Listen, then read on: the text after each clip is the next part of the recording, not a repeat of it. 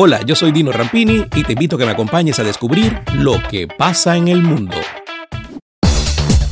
Los eventos sociales, las fiestas y los espectáculos públicos quedaron habilitados este lunes en Uruguay, que supera a la mitad de su población completamente vacunada y donde los números de la pandemia muestran una clara desaceleración.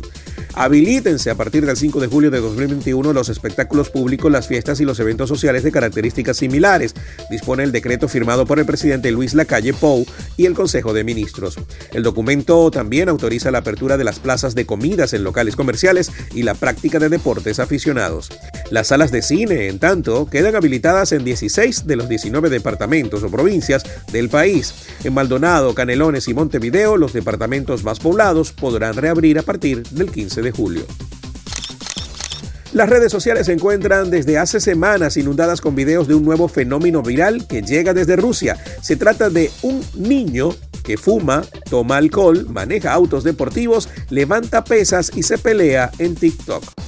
El protagonista se llama Hasbullah Magomedov y su secreto es que en realidad no es un niño, sino un joven de 18 años que padece acondroplasia, una forma de enanismo provocada por un trastorno genético y que lo hace parecer a un Benjamin Button de la vida real.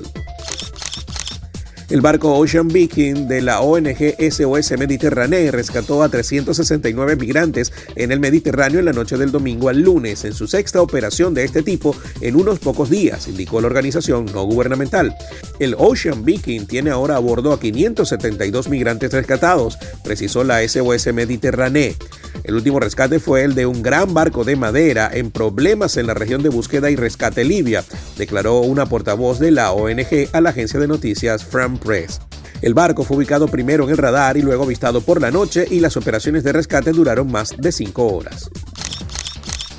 Lexi Robbins tiene apenas 5 meses de vida y como todos los bebés es preciosa y se muestra siempre sonriente y juguetona, pero su cuerpo, como descubrirá ella misma algún día, la está abandonando.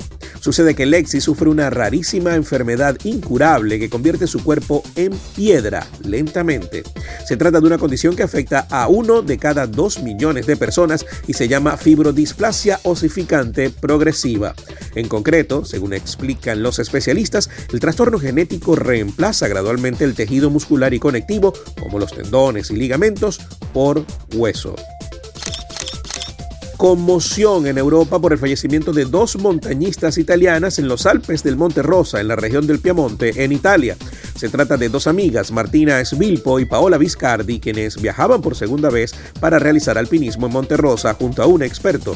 Ambas eran amantes del montañismo y lo practicaban como hobby. Las italianas iniciaron el ascenso junto al experto Valerio Zolla, de 27 años. El único sobreviviente por el frío, Zolla fue hospitalizado en Suiza con graves lesiones en las manos. Hasta acá, las noticias. Esto fue Lo que pasa en el mundo.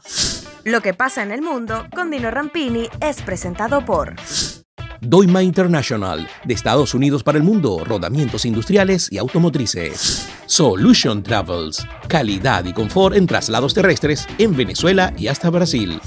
Grupo Lorini, conectando al mundo desde el 2002. Farmacia Leo. Si no lo encuentra en Farmacia Leo, no lo busque. Dino Happy Shop, la tienda de la gente feliz.